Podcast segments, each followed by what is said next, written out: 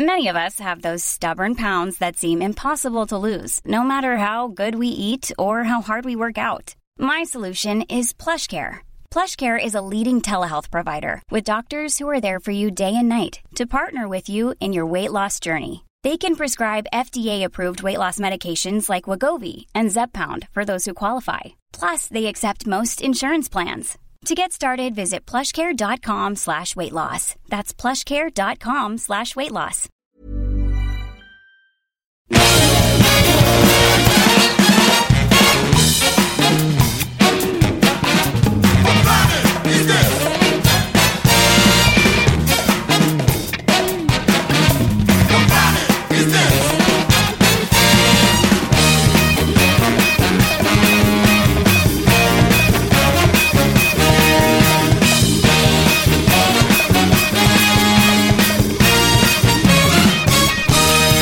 Et bonjour à tous, c'est Capture Mag, le podcast hebdo du tout début juin 2017 euh, et euh, nous avons gardé que les meilleurs ce soir, euh, que les... enfin, forcément d'ailleurs, ils sont Arrête, tous très nous- bons. arrête, ils nous écoutent après, ils vont, ils vont- ils vont se plaindre. Les gens, les gens vont se demander mais qui sont les meilleurs Ouais, bah les meilleurs c'est Stéphane, bonsoir Stéphane, Salut David. et c'est Julien, bonsoir Julien. Bonsoir. Et on salue évidemment euh, Rafik, on salue Arnaud, on salue tout le monde, on salue Yannick aussi, euh, qui, qui est un habitué de l'émission. Et qui ce soir n'était pas dispo parce qu'il est tombé en panne de scooter. Ouais, apparemment, il y a, apparemment, il y a, C'est il y a vrai plus- il y a plus d'essence dans Paris en ce moment. Ouais, il y a- Ah, c'est la pénurie, euh, c'est la pénurie d'essence. C'est Mad Max 4 quoi. C'est ça. Voilà. Donc, euh, donc comme, comme Yannick a priori ne sait pas marcher, il est. Non mais il habite loin, il habite en banlieue. Ah, pff. Comme toi.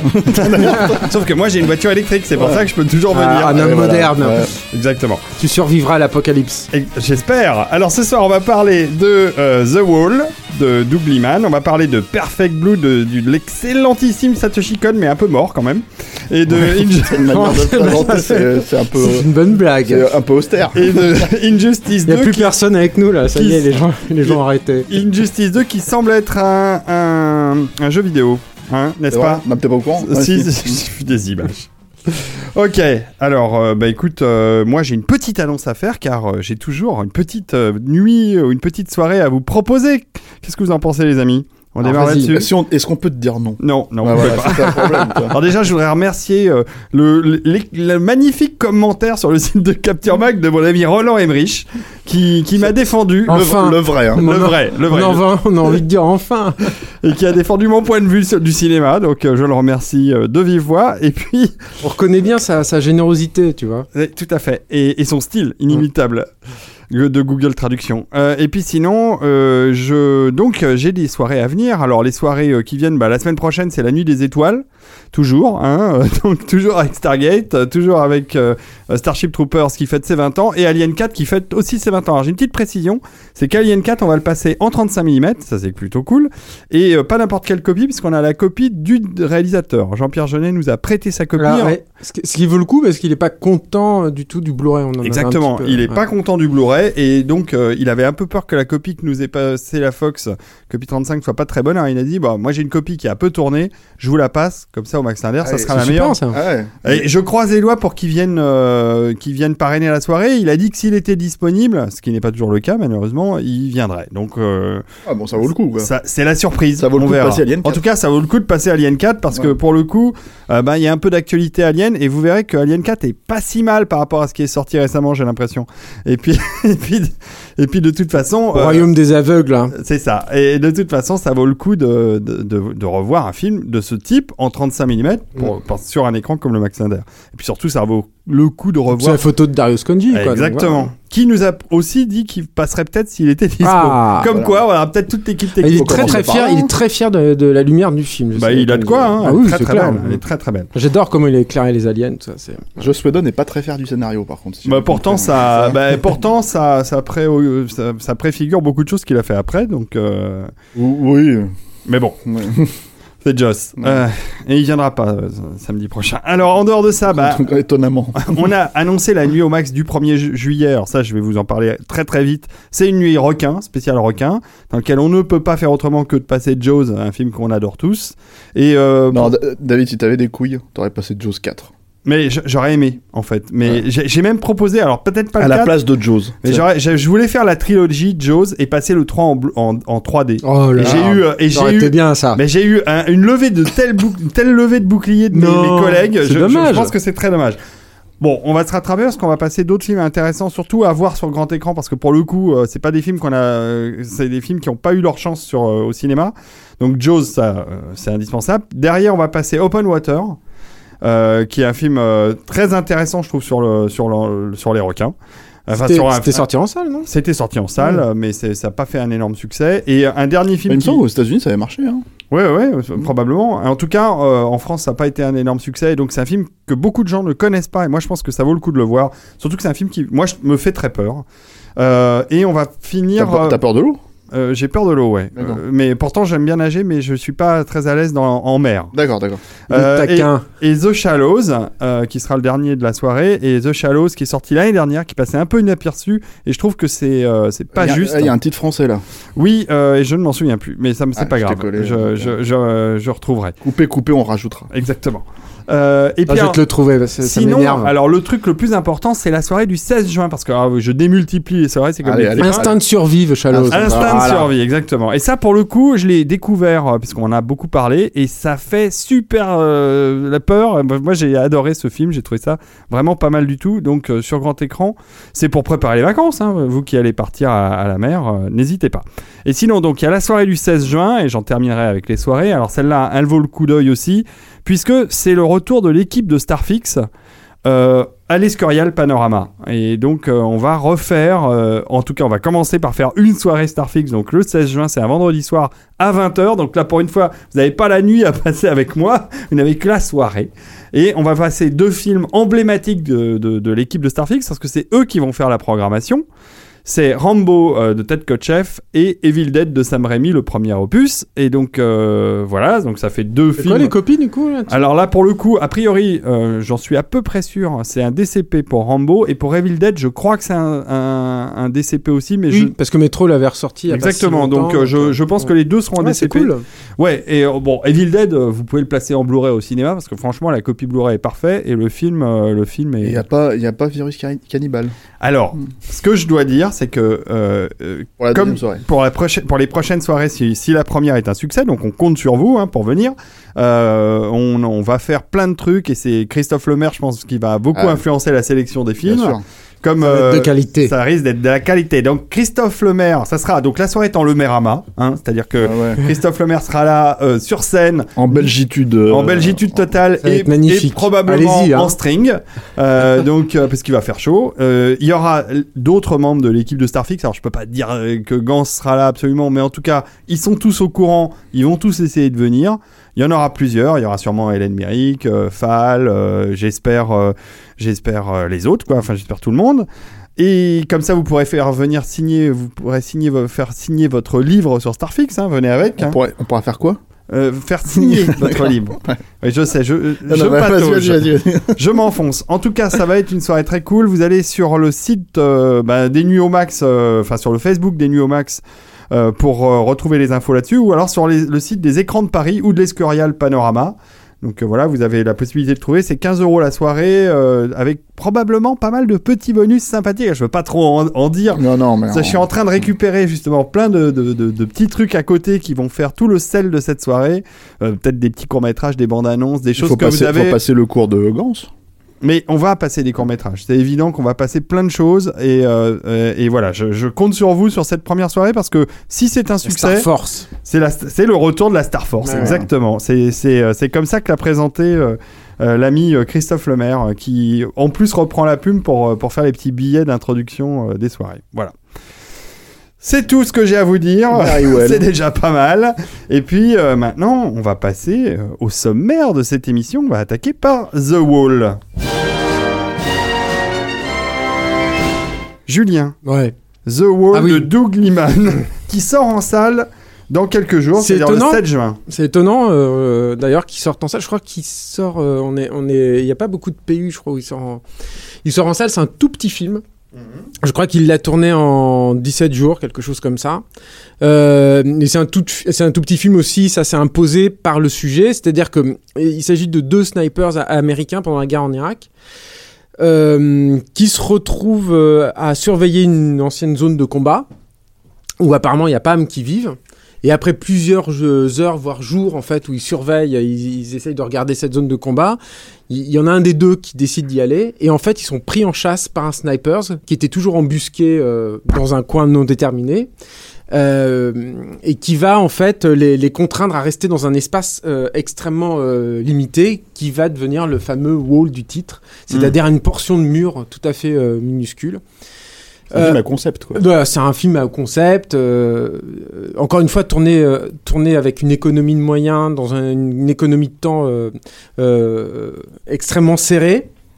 Euh, ce qui, euh, d'un côté, c'est plutôt une bonne chose pour Doug Liman, parce que moi je trouve que, alors je, je- moi je suis très partagé sur Doug Liman, c'est-à-dire que je trouve qu'il y a, il y a des choses assez correctes, euh, notamment son, son, son avant-dernier film.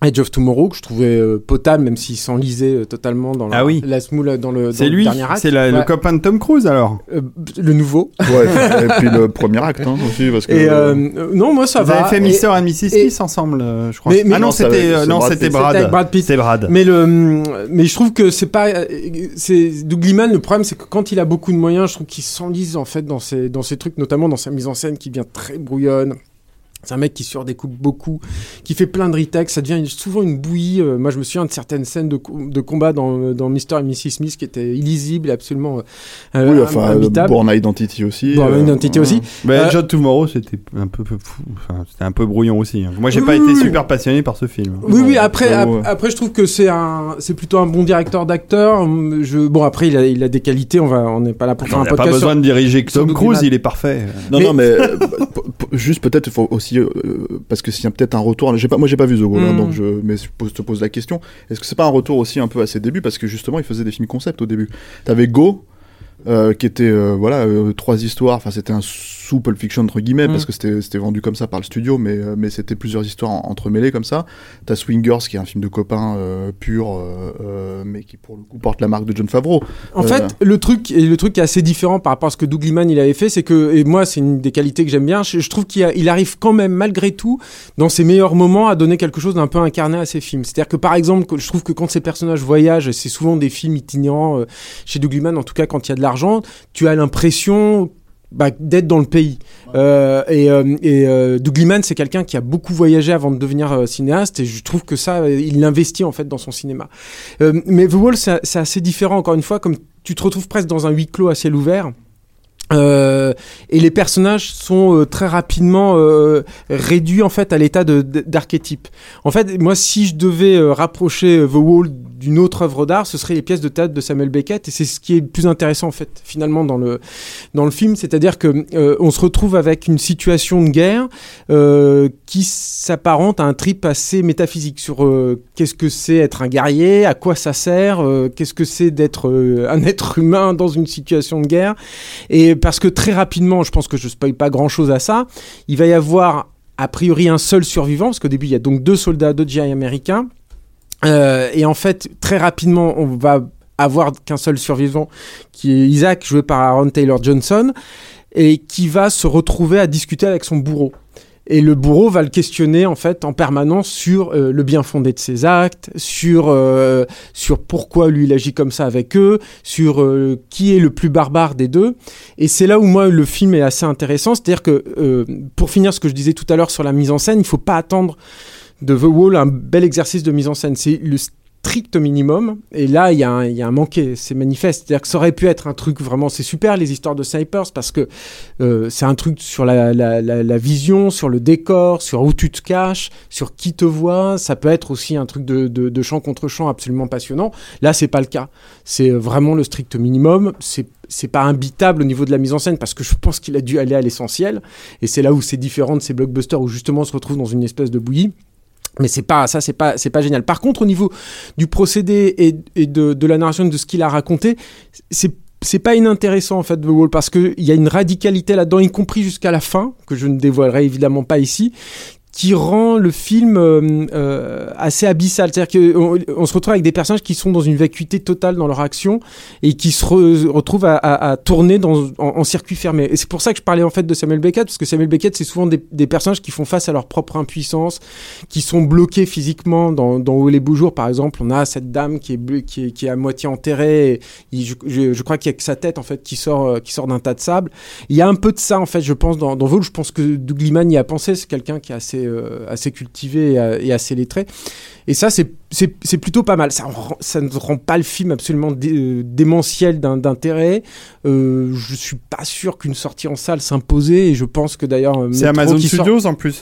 Oui, c'est ça. C'est pour ça que je pense qu'on est un des rares pays en France où il va sortir. et là, ça a c'est peut-être été préacheté au scénar. un c'est Métro, je sais ouais, pas ouais. exactement ce qui s'est passé, mais c'est Métro qui le sort en salle, Moi, tu vois, je, je, je, je pense qu'ils vont s'en mordre un peu les doigts. Ouais, moi, il y a- un truc que je trouve étonnant quand je regardais la bande-annonce du film, parce que encore une fois, j'ai pas vu le film, mais Mm. euh, ça me fait ça m'a fait penser à, à, bah, une scène, une très grosse scène euh, de, de- des mineurs en fait, euh, Mm. qui est la scène de sniper. euh, Ouais, mais ça n'a pas du tout la même puissance, quoi. Voilà, parce que dans des Mais mineurs, c'est un- hyper immersif en fait. Mais c'est sur un registre finalement très différent. C'est-à-dire que là, tu te retrouves avec deux personnages, encore une fois, qui sont, qui sont dans un dialogue, euh, dans une situation assez extrême, Mm. mais t'as pas du tout. euh, dans Deux mineurs, t'avais cette espèce de frénésie de la guerre euh, qui était là. Non mais dans cette scène, dans et cette tout, scène, il y avait justement un espèce de de, de, de truc de temps qui passe en fait, si tu veux, parce que Mhm. c'était très très long et les mecs se fatiguaient et, et, et justement il y avait un langage qui s'établissait entre les deux snipers, mais euh, sans évidemment dialogue en fait. Et, et, c'est ça aussi qui était hyper passionnant, parce que c'est quand même une scène de 20 minutes hein, dans, au milieu d'un film de 2 heures.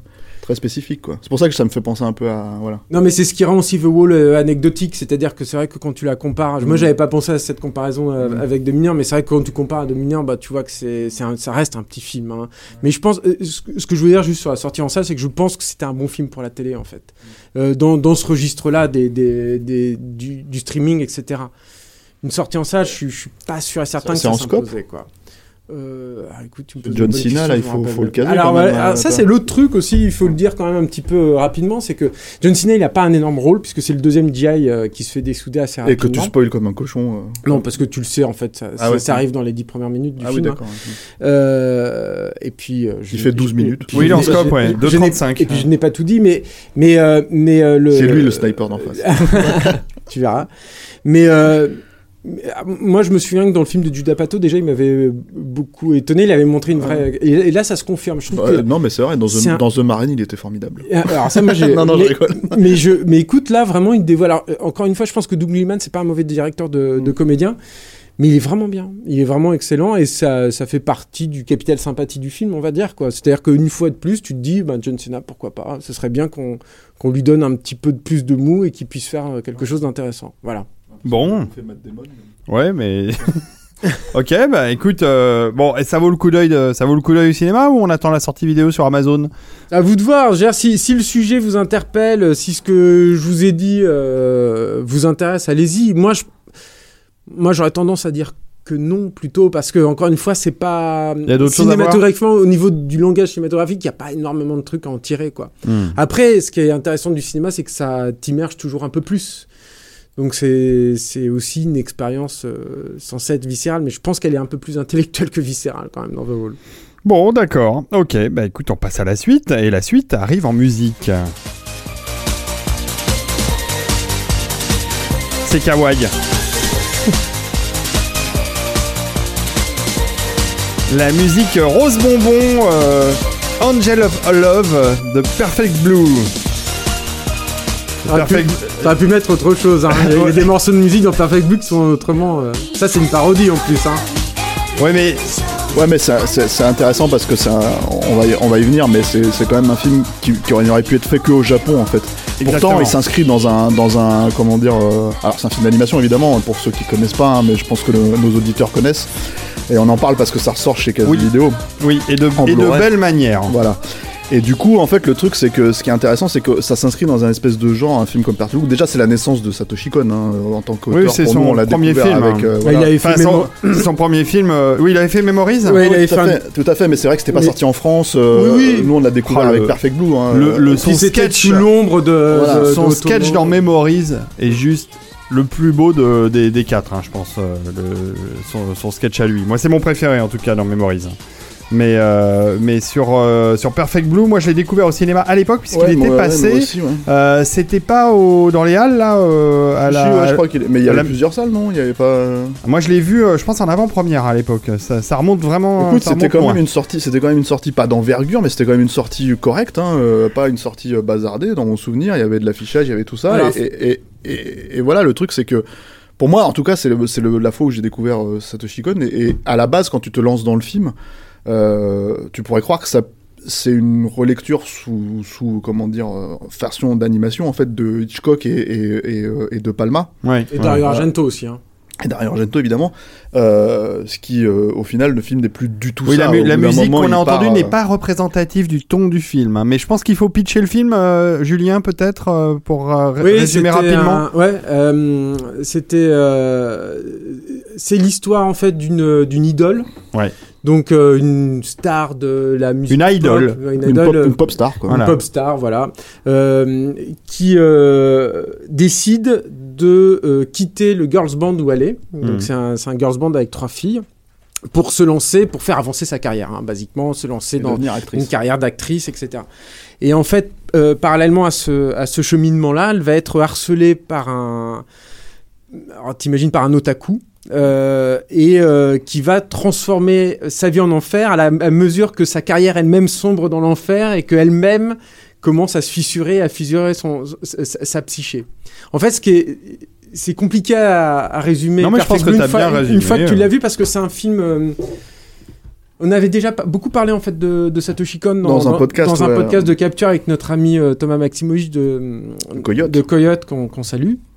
Mais euh, et, et on a dit tout le bien qu'on pense de, de Satoshi Kon. Mais ce qui est intéressant de Perfect Blue, c'est que c'est- à la base c'est un petit budget. C'était- même un OAV il c'est un OAV ouais. qui, est, qui, est, qui est sorti finalement en salle euh, parce que il était de très grande De qualité très belle qualité, ouais.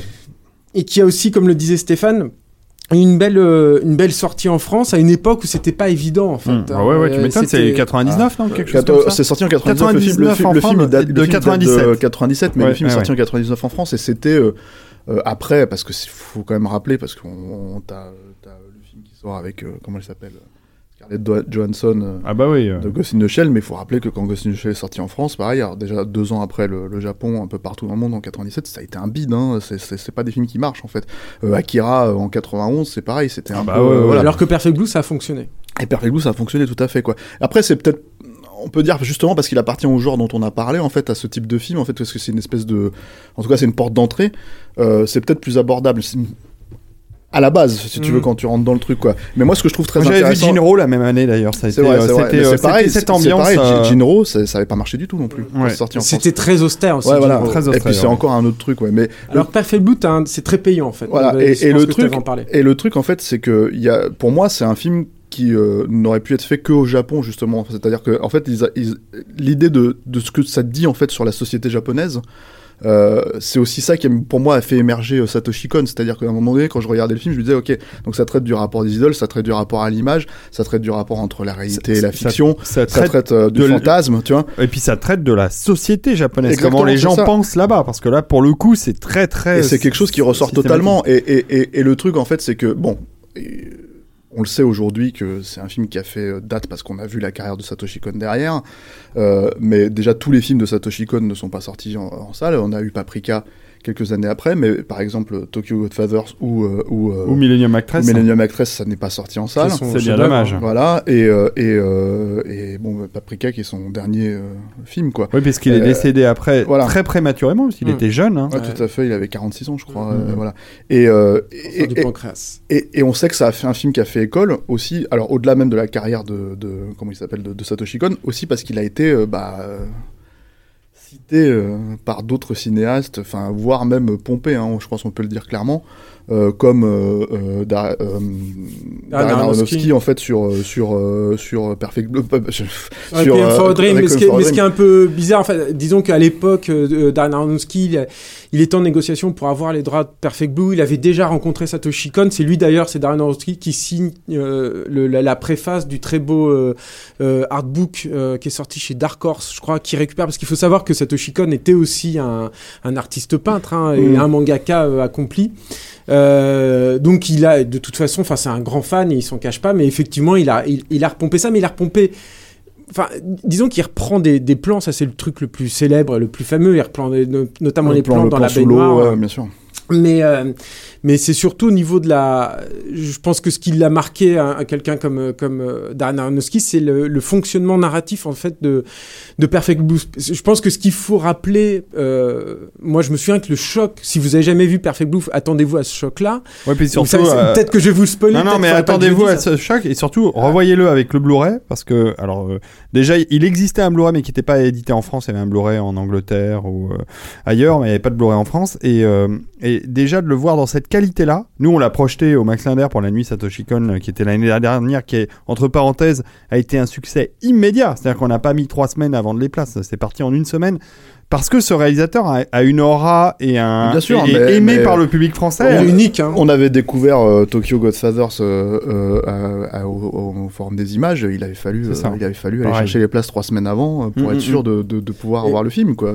Et d'ailleurs, c'est un, dernier, un des derniers films, je crois, d'anime japonaise fait encore avec cellulo. C'est-à-dire que c'était pas, c'était pas sur, sur ordinateur et tout, c'était avec cellulo, peint, etc. Ce qui, est, ce qui est rare dans des films de cette teneur-là, en fait, au niveau de la production. Ça y est, très vite, ils ont basculé sur le l'ordinateur. Mais moi, je me souviens que la grande, et ce qui me traumatise encore dans Perfect Blue, c'est le fonctionnement narratif. C'est-à-dire qu'il y a deux choses chez Satoshi Kon, c'est que c'est quelqu'un qui te fait des films euh, insécables.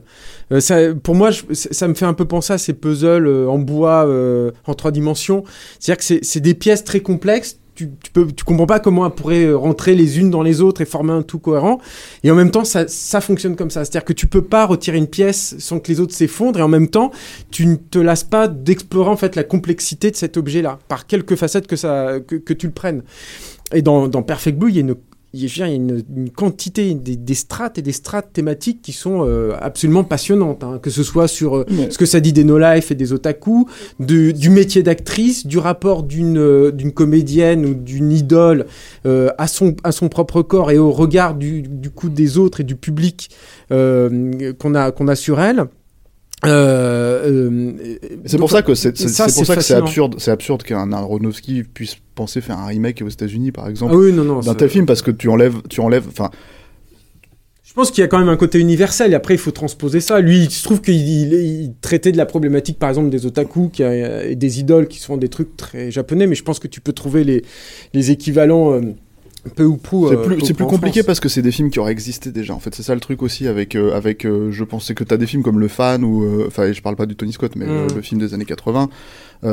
t'avais des trucs comme ça en fait. Donc c'est, c'est, c'est, quoi qu'il arrive, en fait, je pense que, en plus, un cinéaste personnellement que je trouve aussi limité Karonowski mm. serait retombé dans du sous de Palma et dans du sous dans du sous Hitchcock quoi en fait. Je pense que Pardon, Seth. Non, non, non, vas-y. Mais je pense que la vraie problématique, en fait, c'est de te dire, c'est l'autre point, en fait, que je voulais développer sur, sur Perfect Plus, c'est de te dire, est-ce que ça a un intérêt de refaire ça en live?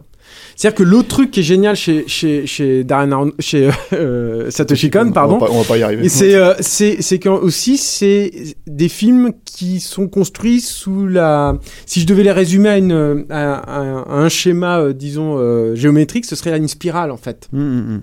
C'est des films qui ont une structure rythmique et visuelle circulaire et, qui vont de plus en plus vers le centre pour t'emmener vers un, truc en général complètement abyssal et tourbillonnant où tu te rends compte que tout te retombe sur la, sur la tête. Et, euh, je pense que ça, c'est le fruit d'un travail euh, extrêmement euh, précis, à la fois visuel et à la fois rythmique.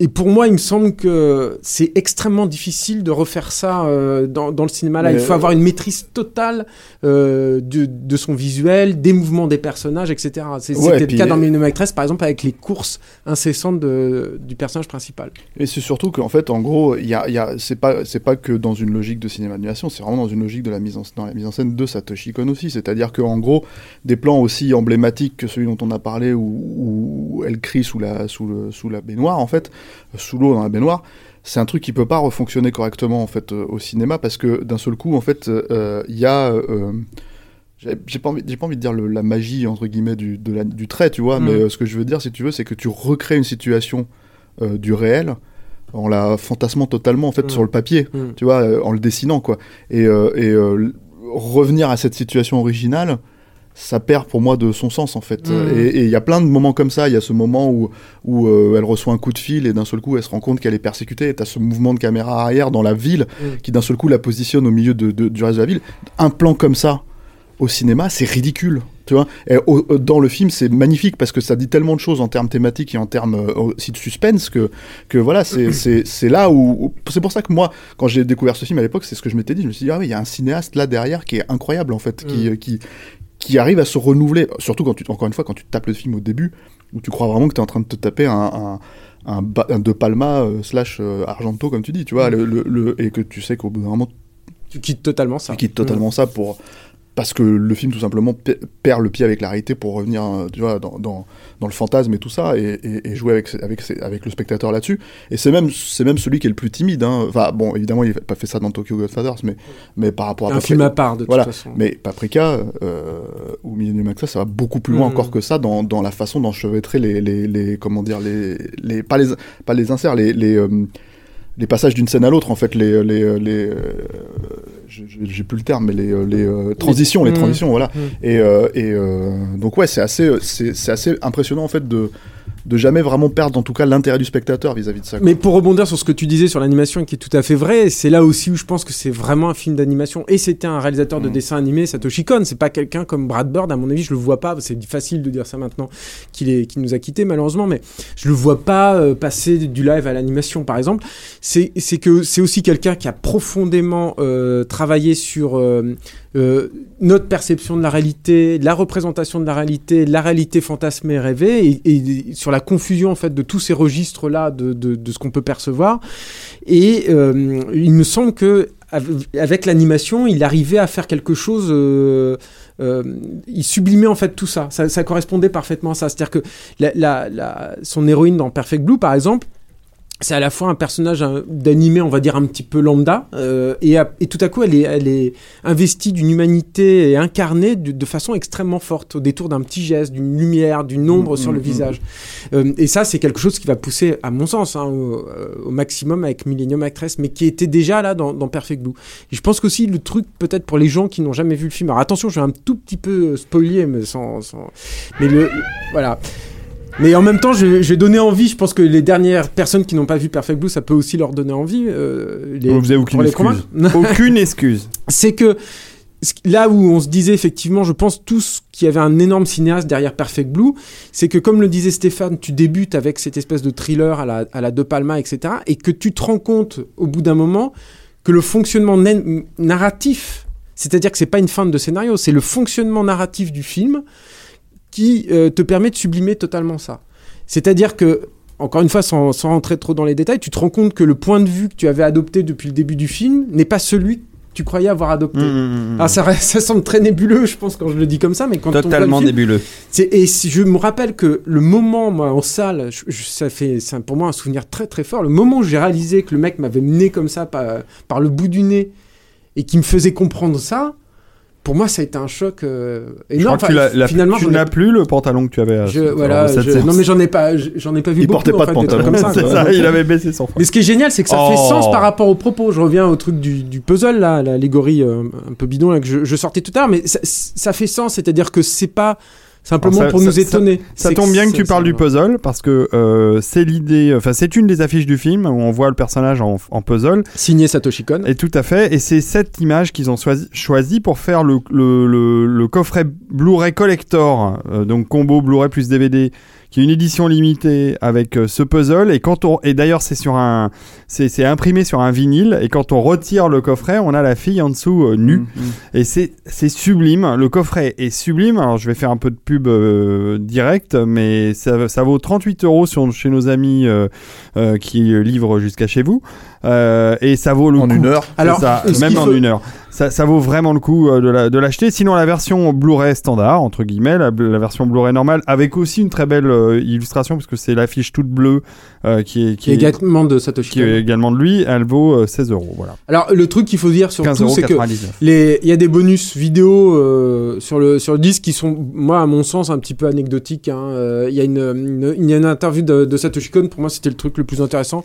Elle est, franchement, elle est pas très intéressante. C'est émouvant de le revoir parler, hein, de toujours. Bien sûr. Mais- difficile de faire des bonus actuels euh, maintenant qu'il est mort. C'est- c'est Mais il y a un compliqué. très beau livret Mais qui est très joli. Alors par contre, ce qu'il faut, ce qui est super important, c'est qu'il y a le, le storyboard complet de Satoshi C'est ça. Kon. Et encore une fois, c'était, euh, c'est un peu comme les storyboards en fait Tiens, je de vais la commander direct. Otomo. Allez hop, c'est parti. C'est-à-dire que c'est, euh, je, Le je- mec, il fait ses achats en Ouais, live, pour, te l'offre- pour te l'offrir, euh, je l'ai déjà moi. C'était un, un- c'est un dessinateur exceptionnel, donc déjà c'est, euh, enfin c'est- c'est c'est- c'est un très beau euh, document, mais en plus je trouve que euh, c'est comme Otomo encore une fois pour même Miyazaki pour bien euh, euh, comprendre le, le, le mode opératoire de, de, de ces artistes-là, pour euh, essayer de mieux comprendre leur cinéma. Le, storyboard est un outil, une clé euh, absolument euh, indispensable. Voilà. Et, à, et à ma connaissance, en France, le storyboard de Paprika était disponible dans l'édition collector en DVD. Euh, je crois que celui de Godfather, enfin je suis sûr même que celui de Godfather c'était aussi le cas.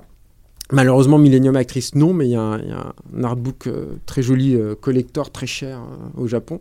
Mais par contre, voilà, sur Perfect Blue, je crois pas que c'était encore disponible et c'est magnifique.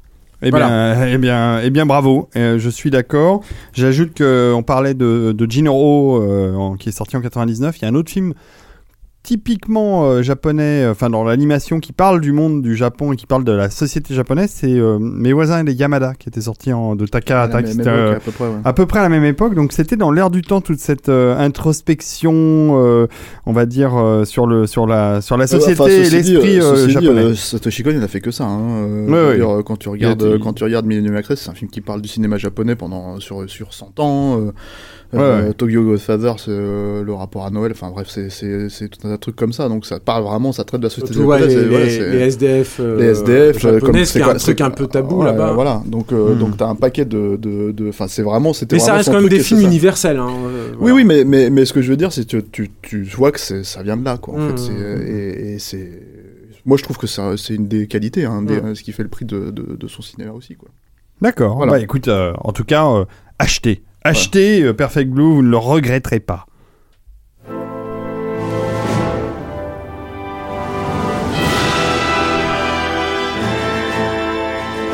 Et nous allons parler, une fois n'est pas coutume, de jeux vidéo euh, avec Stéphane.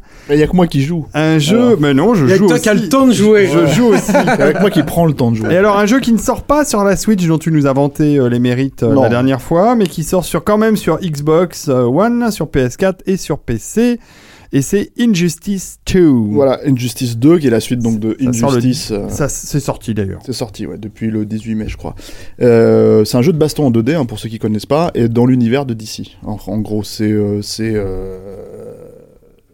si vous voulez voir C'est Batman, Batman, qui se tape sur Superman, qui se tape. non, qui se Wonder- tape sur Superman, Oui, qui tape sur qui ne se tape pas Superman. Oui. donc on n'est pas chez Zack Snyder là. donc euh, voilà. Et, euh, Oh. et, euh, oh, non mais euh, le, le hum, c'est vrai que voilà, c'est c'est euh, c'est euh, Ça vaut encore le coup les jeux de, de baston, les jeux de fight en Écoute, 2D euh, oui, oui. C'est pourquoi t'as un truc. euh, Non, non, Alors, bah, quel intérêt il y en a eu tellement, si tu veux, et des bons, hein. euh, Il y a eu tout. euh, Écoute, c'est un, un truc différent. Alors, euh, chez Il y a eux- eu Injustice déjà, de base. Ouais, alors ça c'était pas, enfin moi j'avais pas trop trop aimé. Alors après, alors voilà, bon, c'est, je, je vais resituer un peu en fait le, le studio qui a, qui a- qui a fait euh, qui a fait ce jeu que moi personnellement j'aime beaucoup et je trouve assez, je trouve assez bon quoi, assez généreux, assez riche euh, et surtout qui traite euh, bah, la mythologie super héroïque. euh, de DC, euh, je trouve assez, assez sérieusement. Ce studio, c'est NetherRealm Studios en fait qui, qui ont relancé le, le- qui ont fait le reboot en 2011 de Mortal Kombat, euh, qui était plutôt ma foi assez réussi, qui était assez assez rigolo, qui prenait en compte l'aspect euh, comment dire bah, Ultra gore notamment. gore et puis beauf en fait ouais, euh, de, ouais. de, de Mortal Kombat et qui en jouait en fait donc il y, avait un vrai Mais décalage. déjà des personnages de DC, non dans... C'était pas dans Non, non, il y en avait un autre avant, mais qui était justement un, un ouais, jeu un peu pourri, qui était Mortal Kombat versus DC. Mhm. Tu parles de ça, mais ça Ouais. c'était vraiment pas terrible. Quoi.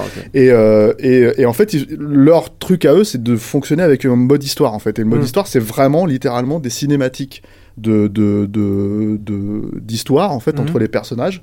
Euh, et tu joues, euh, tu joues ensuite les, les bastons qui te sont proposés, quoi. C'est-à-dire les, les, euh, les combats euh, mano à mano contre. contre Mais ça, le mode d'histoire vaut le coup. Parce que c'est Alors, pas, sur c'est Mortal pas Kombat- très souvent le cas. Non, le mais sur Mortal Kombat, ce qui était sur Mortal Kombat, ce qui était fun en fait, c'est qu'ils faisaient plus ou moins un remake des deux premiers films. Mm. Ils avaient une conscience, il y avait pas une, pas un aspect parodique, mais il y avait un aspect clairement, comment dire, décalé sur le truc. Et en permanence, c'est-à-dire que c'était hyper généreux. T'avais, euh, comment dire, à côté du, du, du mode euh, solo. euh, Bon, ok, enfin, honnêtement, l'histoire elle était un peu con-con sur les bords, hein, mais comme c'est Mortal Kombat, tu demandais pas Mm. vraiment plus que ça. Euh, T'avais, comment dire, par exemple, ce qu'ils appelaient la tour des, des défis. Et en fait, c'était, t'avais euh, 500 défis à faire. Et à chaque fois, c'était, ça allait d'un combat de base à euh, des trucs complètement absurdes, comme euh, contextualiser. Scorpion qui essaye d'offrir un, un, un ours en pluche à, à Sub-Zero qui, qui en veut pas et donc ils se battent. quoi. donc c'était vraiment donc il y avait un aspect comme ça décalé, fun, Mhm. euh, qui moi, je- qui, qui- en même temps était respectueux à la base de, de la licence, hein, mais qui avait conscience que connaissais c'était- les personnages. voilà, qui, avait conscience que Mhm. c'était un peu con sur les bords. Mhm. Et euh, le truc, c'est que euh, c'était plutôt réussi. Deux ans après, ils ont sorti justement une justice euh, euh, sur le même mode et malheureusement avec le même type d'histoire et du coup ça fonctionnait pas très bien, c'était pas très intéressant. Euh, les enjeux étaient plus ou moins les mêmes. Et surtout, enfin, Mortal Kombat, c'est Mortal Kombat, mais d'ici, tu peux Ouais, faire beaucoup mieux que ça, hein. quoi. Ouais. Donc, donc c'était un peu, un peu déceptif, quoi. Et euh, ils enchaînent comme ça tous les deux ans. Ils enchaînent avec euh, un Mortal Kombat et, un, jeu de combat d'ici. Et donc en, en 2015, ils ont fait euh, le Mortal Kombat X, qui pour le coup en fait a pris une tournure un peu différente. C'est-à-dire ça reste Mortal Kombat, ça reste la suite du Mortal Kombat dont je vous ai parlé, du reboot, mais avec une espèce d'approche sérieuse du sujet et qui fonctionne, qui est complètement incarné. D'un seul coup, tu te retrouves dans le mode solo. Encore une fois, encore une fois, c'est cinématique pure sur lequel t'as pas vraiment de prise, puis jeu de combat, tu te retrouves en fait à avoir des conversations. euh, euh, alors je mets les guillemets, vraiment je mets des limites, hein, des grosses limites, euh, à la Kurosawa entre entre Sub-Zero et, et Scorpion. On est complètement dans un dans C'est une pas écriture. ridicule. Voilà, c'est pas ridicule. T'as même une scène, t'as même deux trois scènes gore qui sont pas des scènes de baston, qui qui sont assez comment dire étonnantes et, et même euh, à la enfin j'ai envie de dire à la, ouais à la Game of Thrones par par certains trucs en certaines scènes de Game of Thrones aujourd'hui euh, comme ils comme ils font certaines scènes. Et donc c'était assez euh, assez surprenant en fait de voir qu'ils avaient énormément perfectionné le- le- l'écriture et, et comment dire et même les cinématiques en soi. Euh, pour essayer de redonner une certaine noblesse à Mortal Kombat en se disant on peut traiter un sujet qui est aussi euh, enfin une mythologie aussi bête et, basique que, que celle de cette époque-là et on peut en faire quelque chose de sérieux sans passer par le prisme euh, dark sombre que, que, que tu sais les séries euh, les web-séries avaient essayé de faire au début des années euh, 2010 là. Mhm. Euh, un peu réaliste, un peu à la. ouais, qui était ouais, ouais qui était pas terrible quoi C'était cheap. et ce qui est intéressant, je, je fais cette, cette historique-là parce que c'est intéressant de voir que tout, ces tout ce travail, en fait, ça porte ses fruits dans Injustice 2, en fait. C'est-à-dire que ils partent, pareil, c'est la suite directe de Injustice. Donc c'est euh, c'est euh, euh, Superman qui a foutu le boxon euh, à la fin de- du, du premier, donc je vous spoil le premier, quoi. Et, et qui du coup est en fait est enfermé par Batman. Et cinq ans après, Batman essaye de recréer, euh, euh, euh, enfin de remettre sur pied la ville, Gotham et, et Metropolis. Et en fait, il y a une attaque, il y a une attaque de Brainiac. Bon, ça c'est le, truc de base. Et il va devoir se réallier avec Superman alors qu'il veut pas le faire. Et d'un seul coup, il y a une espèce de, de, de deux clans entre, entre les super-héros. T'as les, les super-héros qui sont du côté de, de, de Superman et t'as les super-héros qui sont du côté de Batman. Et euh, bah, fight, quoi. On y, on y va, quoi. Et alors, le truc qui est, qui est moi, je trouve assez intéressant, c'est que alors, les, les cinématiques sont beaucoup plus chiadées. Bon, on évite Elles sont pas... belles, hein. Vous Ouais, pouvez ouais. aller voir euh, les bandes annonces sur le Voilà, net. on n'évite pas, on n'évite pas, euh, on n'évite pas le euh, tiens, il a utilisé un portail, il rentre à ce moment-là inopinément et hop, on se bastonne, tu vois, qui est déjà des fois un peu. Je pense que c'est quand même très compliqué à écrire ce Ah genre oui, de truc clair. hein. pour rendre ça vraiment cohérent parce que t'es vraiment obligé de tourner autour des bastons.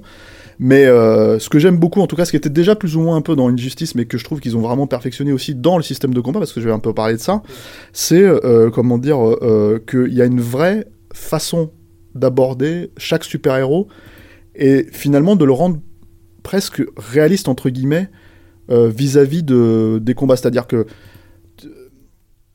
disons que si si t'as un combat, tout le monde s'est posé la question à l'époque de Zack Snyder, mais comment est-ce que Batman euh, euh, va se battre contre Superman? Apparemment, euh, c'est des gens qui avaient jamais parler de la kryptonite. Ouais. Donc voilà, c'est ce qui est ce qui est étonnant, mais voilà, bah, ça c'est des trucs qui sont intégrés en fait dans euh, dans euh, Le dans système les de systèmes de combat, Mhm. euh, pour euh, comment dire euh, rendre ça plus euh, plus- sinon c'est plus- mort, hein, plus- avec plus crédible et cohérent. Et en même temps, ça les empêche absolument pas d'avoir euh, des trucs référentiels qui fonctionnent super bien quoi. Par exemple, euh, enfin moi il y a une représentation de Flash. C'est-à-dire, y y a dans le système de combat, il y a un truc, c'est quand tu, bon, truc basique, hein, quand tu fais monter ta jauge euh, complet, euh, t'as ce qu'ils appellent un super move. Mm. Tu le, tu le lances et en fait, tu vas exploser la gueule de ton adversaire Mm. avec une super cinématique. euh, voilà, c'est très classique. Mm.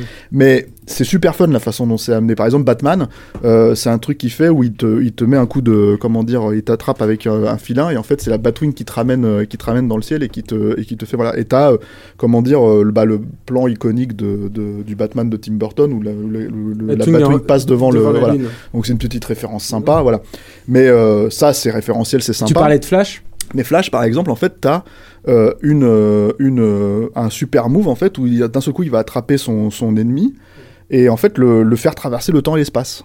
Et, euh, et dans une pure représentation. Alors bon, je dis, j'ai, je dis, j'ai jamais vu Flash comme ça, mais j'ai pas vu, j'ai pas vu la série, euh, la nouvelle série là qui passe, de- ouais. voilà, qui apparemment est assez, euh, assez barré quoi. Mais c'est super intéressant de le voir donc d'un seul coup en fait traverser le temps et l'espace et, et, et partir en Égypte pour lui exposer la gueule de, de son, de son adversaire sur le Sphinx, revenir de, par, le- par le comment dire par euh, l'ère préhistorique et lui exploser le reste de la gueule sur, euh, sur, euh, sur un dinosaure, et en fait revenir euh, euh, à la zone de combat pour euh, éclater son adversaire sur comment expliquer ça sur la représentation dimensionnelle de son adversaire c'est-à-dire il revient au- dans le combat dans en, en termes de temps et d'espace du coup il éclate il éclate son adversaire sur lui-même Ouais. voilà donc c'est complètement euh, c'est complètement barge et en même temps ça fonctionne super bien c'est Mm. super fun Mm. et t'as plein de trucs comme ça Le- encore une fois alors sur le travail des cinématiques je voulais aussi rajouter un truc c'est qu'il y a un travail de performance capture qui est assez euh, assez euh, Bluffant. assez bluffant je Mhm. trouve pour un jeu de ce type là parce que faut comprendre aussi que euh, ce type de jeu, quand tu fais un moteur de jeu, tu te fais un moteur de jeu pour le, pour le combat, quoi. Et en Mhm. fait, euh, euh, bon, Les comme- visages, tu t'en fous un peu. Quoi. voilà. Et du coup, en fait, ils ont quand même extrêmement travaillé ça. Et du coup, bah, ça donne quand même un, une plus-value émotionnelle qui, qui, Ah. qui, qui, qui est quand même assez présente, quoi. A- moi, j'ai un, un problème avec la DA, enfin, dans, dans ce que j'ai vu. Non, mais oui, ça, alors après, un- ça, c'est un autre truc. T'as- t'as- il faut accepter euh, le Joker qui est un peu émo, euh, comme, euh, parce qu'ils essayent de coller à- un peu à, à Suicide Squad. Mm. Il il faut savoir qu'il y a des, euh, il y a des, on n'a pas vu Wonder Woman le film encore là où on enregistre, mais euh, le film sort cette semaine. Euh, euh, Il y a un, comment dire, euh, il y a une euh, opération en fait où tu peux récupérer des armes sur le net, je crois gratuitement, qui sont des armes De, de la Wonder de- de Woman, du film. Voilà. ouais. Donc du coup, il y a, il y a c'est d'ici, hein, ça reste Warner, c'est complètement connecté. Et le truc, c'est que t'as Bane euh, qui apparaît, qui a plus ou moins le look de Bane dans chez, euh, Chez Nolan. Non, chez euh, chez euh, Schumacher. Schumacher, mais un bon peu un peu plus euh, sobre quand même. Ouais. Ah oui, dans le précédent, ils avaient fait un Nightwing qui ressemblait à, à Robin dans, dans le Schumacher. hein. Ah, C'était complètement ok. ça, quoi. Putain. En fait, ils mélangent un peu tous les trucs, quoi. T'as l'air choqué. Bah, je suis très étonné. Je pensais que c'était un film de Ouais, T'aimes pas les, pestiféré, en t'aimes fait. pas le les fesses moulées dans, dans le Ah, ouais. latex. Ouais, mais il y a Alors, des gosses, il y a des gosses qui ont grandi avec ça et Ouais. mine de rien, en fait, je Ah pense bah que ça va, les fesses moulées dans le latex, merci pour les gosses, Ouais, quoi. mais j'étais en train de penser à ça au moment où tu parles. Excuse-moi. euh, voilà. tu vois. Et, euh, et, euh, et du coup, en fait, je pense que ce qui est intéressant, c'est c'est un peu ce mélange de- des trucs. Moi, moi, c'est vrai que le Joker un peu émo, pourri, il est, pas- c'est- il ressemble pas vraiment à celui de Suicide Squad, mais il a un peu la même logique. Il est pas terrible. Euh, la Harley Quinn, par contre, elle fonctionne super bien. Moi, je trouve qu'ils ont fait. Et, euh, et euh, tu vois, la Catwoman, moi, j'aime pas trop la Catwoman avec les designs, Ouais, non le plus, design, hein. Ouais. comment dire, avec les lunettes en fait en, Ouais. en, en yeux de chat, quoi. Mais enfin, bon, après. C'est le canon aujourd'hui. Ouais, hein, voilà, c'est ça. mais qui est d'ailleurs plus ou moins la, la Catwoman qu'ils utilisent dans Dark Knight, pas Dark Knight, pardon, dans Arkham. Arkham, voilà, c'est ça. Euh, mais euh, Bah, il est largué là. sur Toutes ces références Et, de euh, jeux vidéo. Il y en a tellement en les fait. Batman Arkham, non, mais si. je non, pense non, que- il y a- il y a- mais tu sais, il y a un truc qui est intéressant, c'est que autant Marvel euh, a réussi au cinéma, en fait, ça, ça comment dire, euh, Sa conversion, son, la é- conversion son- son- cinématographique. son évolution. Personnellement, moi, je trouve que c'est raté, mais ce que je veux dire, c'est qu'ils ont réussi auprès du public. tu vois. Ouais, bien sûr. Euh, Il y a un vrai suivi. Autant DC en fait fait des bien meilleurs jeux que ceux de Marvel en fait. euh, Mais leurs réussit à peu près. voilà. euh, Ce qui là, n'est pas là- le cas au cinéma quoi. mais là où Marvel euh, ne réussit pas tout à fait encore, c'est-à-dire qu'à la télé, ils ont quand même. euh, Oui, ils ont des- quelques trucs ils ont télé, quelques ouais. trucs et ils ont des, ils ont réussi à avoir des fans. En jeu vidéo, c'est la même chose. En, en, en animation, Ah, c'est vrai qu'en jeu vidéo, Marvel, c'est pas top. hein. en- bah, non, non, bah, parce que Il y en pas, là, En si, animation, si, c'est mais là c'est en train de changer, voilà. c'est en train de changer parce qu'ils sont en train de se réapproprier le truc. Il y a le Spider-Man qui va sortir chez P- sur, sur PS4 avec chez Naughty Dog, euh, chez Naughty Dog, chez pardon, chez euh, Insomniac Games, qui a été annoncé l'année dernière à le 3. Euh, ça risque d'être quand même autre chose que, Ouais. que ce qui a été fait ces dernières enfin, années. Jusqu'à présent, c'est quand même pas la Non, non, joie. non, mais ils sont en train de Tu vois, avec la sont- VR, il manque un bon jeu Iron Man, quoi. Non mais ils sont en train de repenser Ça- ça. Non, non mais c'est vrai, c'est vrai. Non, mais parfait, quoi. Je pense qu'ils sont en train de repenser tout ça et on va voir, on va voir ce que ça donne. Et moi, je suis plus excité par les jeux vidéo Marvel éventuellement que, que, que les films, quoi. Mais, mais euh, parce que je pense qu'il y a un vrai grand jeu Spider-Man à faire, comme ils ont fait, je trouve, avec Batman euh, Arkham, euh, Arkham euh, City, quoi. Mais euh, le truc, c'est que ouais, tu vois, Bane, il a, il a ce look un peu euh, bon épuré hein, de, de- du Schumacher, mais euh, comment dire, avec la voix, une voix à la Tom Hardy, tu vois. D'accord. Donc voilà, il y, a- y y tout un, un truc de mélange comme ça. C'est hyper référencé, c'est hyper fan. Et clairement, il y a, y, a, il y a plein de trucs comme ça.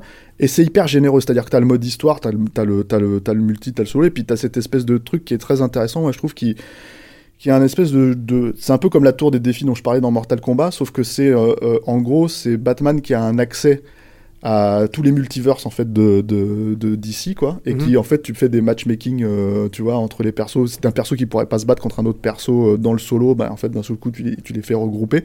Et t'as des défis journaliers avec ça à regrouper. Donc c'est hyper euh, généreux en contenu et euh, voilà hyper enfin moi je trouve qu'ils ont affiné aussi les mécaniques de, jeu c'est plus c'est plus abordable c'est plus c'est plus c'est mieux euh, c'est mieux enfin les bastons sont plus fun quoi donc voilà c'est c'est euh, enfin moi je personnellement si vous aimez l'univers d'ici si vous aimez les jeux de baston en 2D euh, ils ont vraiment, je trouve, réussi depuis Mortal Kombat X et celui-là, en fait, à affiner vraiment le, le- leur formule. Et euh, je peux pas te dire que l'histoire est formidablement euh, comment ah oui, dire, bien écrite, justement. mais Alors j'avais une question là-dessus. Ouais. C'est forcément, euh, t'es forcément dans la, la partie scénarisée ou t'as du, du jeu en partie- solo, non, euh, du jeu, du non, combat. non, pas du tout. T'as du combat, bien sûr. Non, mais c'est un jeu de combat. hein. Donc on est là-dedans. T'as un solo pour ceux qui veulent suivre une histoire, tu vois, avec des enjeux et, euh, et faire quelques choix euh, très rapides. hein. Est-ce que tu vas te battre avec euh, Blue Beetle ou avec avec Black Adam? Enfin, tu des trucs comme ça. C'est vraiment des, des petits trucs et puis tu, tu choisis. Et je crois que t'as trois, quatre fins différentes, il me semble, suivant suivant les choix que t'as fait. Mais voilà, c'est assez, c'est assez. c'est assez rapide, hein, ça, ça dure. euh, franchement, je crois que les, les gens qui prennent les cinématiques, euh, euh, comment dire, pour les mettre sur Internet, là, je pense que t'as des sur YouTube, t'as des, t'as des montages comme ça, c'est deux heures. hein.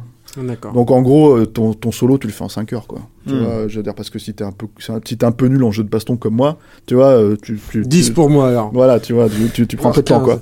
Alors il y a une autre question, c'est que sur la jaquette, euh, parce que ça, ça se vend encore en physique, hein, surtout pour les échanges Ah ouais, bien sûr, euh, hein. dans, dans, les score games et autres euh, endroits où tu peux revendre tes jeux. Euh, et il y a marqué comprend Darkseid. Alors, euh, tu peux m'expliquer qui c'est euh, Darkseid ou Darkseid? C'est un des méchants euh, de l'univers d'ici. Alors pourquoi ils l'ont mis euh, sur la jaquette Non, euh, mais c'est parce que ça. Alors là, là, je pense que tu fais, euh, tu fais euh, référence à, comment dire, euh, tu fais référence à des, à- tu sais, c'est que si tu achètes le jeu en précommande, il te file, il te file un skin. Ah. Tu sais, en fait, c'est des jeux où tu as un roster assez énorme quand même. Un roster, c'est donc le, le casting en fait de, de, Mhm. de combattants. Et, euh, et, euh, en fait, pour, euh, on va dire, euh, je sais pas si c'est exactement le cas, hein, ce que tu me dis, mais tu vois, sur PS4, il te file Darkseid en, en préco. Sur, euh, comment dire, euh, sur Xbox One, ça va être un autre perso. D'accord. Donc voilà, et en fait, en gros, si tu veux, euh, toute li- toute l'idée, c'est bah, est-ce que tu vas acheter un perso, machin. Et en plus, leur, euh, comment dire, euh, la logique de NetherRealm Studios, c'est euh, bon, surtout ils l'ont fait sur Mortal Kombat parce que je pense que ça s'y prête plus que chez DC. Et puis il y a moins de persos, on va dire. C'est de ramener en fait des figures un peu différentes. Alors Darkseid, il fait partie de, de, de, de DC. Hein. C'était euh, c'était une création, je crois. euh, Je dis pas de conneries, je me sens c'est Jack Kirby. Euh, mais mais le truc, c'est que par exemple dans Mortal Kombat, ils, ils avaient ramené le Predator, ils avaient ramené Ah oui. Freddy Krueger. Alors c'est le Freddy Krueger des années 2000, hein, tu vois, celui qui, qui est complètement débile parce qu'il a fait un seul film, tu vois. Mais mais euh, C'est celui que les jeunes connaissent. Oui, mais c'est c'est c'est étonnant parce que t'as quand même 8 films, euh, je sais pas combien de séries, 7 films, je sais pas combien de séries avec euh, avec euh, Robert Englund et puis un seul film avec ce mec-là, c'est celui qu'ils choisissent parce que euh, il faut capitaliser sur euh, sur ça. Mais t'as le Predator, t'as euh, t'as euh, Jason Voorhees, voilà dans Mortal Kombat, donc c'est rigolo, mais ça c'est des trucs que tu payes en plus, quoi. Hmm. Tu vois, voilà. Donc euh, donc euh, c'est du euh, DLC quoi. Et nul ne doute que euh, là c'est- le jeu vient de sortir, mais nul ne doute qu'ils vont rajouter plein de persos en. DLC euh, pour Injustice 2. Mais il se trouve quand même que ça reste extrêmement généreux en contenu Et pour ceux qui s'intéressent à l'univers d'ici, bah, euh, c'est un- moi je trouve que c'est un bon palliatif à, Bon. à, à Film de merde. Voilà. Batman- on n'a pas vu le Wonder Woman. il- Non, non. Apparemment, il y a de très bonnes critiques. Oh bah, ça a Ah l'air bien. voilà, tu vois. La bande-annonce est alléchante. Moi, j'ai beaucoup. Moi, j'aime beaucoup. Ouais. Euh, ça vaut une cinquantaine d'euros, entre 50 et 70 euros, ça dépend de la formule que vous achetez, si vous l'achetez en physique, si vous l'achetez en démat, en version complète avec des DLC supplémentaires, etc. Etc.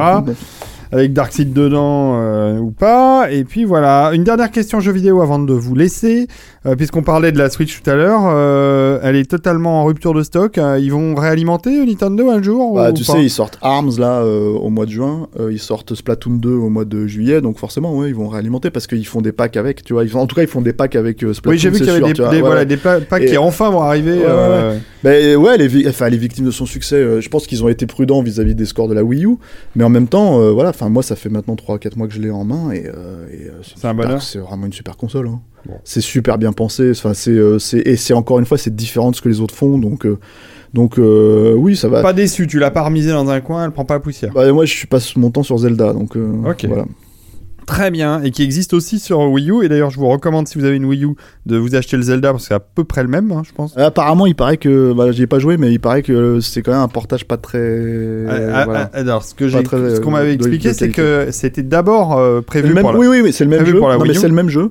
Mais euh, il y a des baisses de framerate, euh, ce qui est un peu le cas dans la version Switch, mais ce qui est pas très grave parce que c'est un- visuellement c'est un film, c'est un jeu pardon qui est magnifique, tu vois. Enfin, je veux dire, il y a une- y a DA, ouais, pardon, il y a une DA incroyable. Bah non, c'est un vrai jeu, hein, c'est pas un film du tout. Pour le coup, il n'y a pas de narration. euh, euh, il y a Ouais, plus, c'est un plus- jeu. Il y a Mais- plus de dans- cinématiques. t'es comme euh, dans un. Injustice. Il y a plus de cinématiques dans Injustice 2 que dans Zelda, quoi. Mais le truc, c'est que t'es dans un monde ouvert, mais qui est complètement incroyable. Ouais, et, euh, et voilà. Mais là, tu vas pas Alors, donc, la, la- la- hein. mais la, version, euh, ce qui est intéressant avec la version Wii U, c'est qu'après, de ce que j'ai entendu dire, elle avait été tirée à beaucoup moins d'exemplaires que les versions qui sont prévues, et en dé- évidemment en démat, mais aussi en, en physique. Parce que c'est un système killer pour la Switch. hein, Donc si vous achetez, euh, si vous achetez la version Wii U, elle risque de devenir collector assez vite parce qu'elle elle va se retrouver à être Ouais, ouais, très ouais. très rare euh, rapidement. Donc euh, voilà, moi, moi, je me la suis offert et je joue avec et c'est, je suis d'accord avec toi, c'est un jeu formidable. Nous arrivons au terme de cet épisode hebdomadaire qui fut mine de rien pas mal rempli, hein, les amis. hein.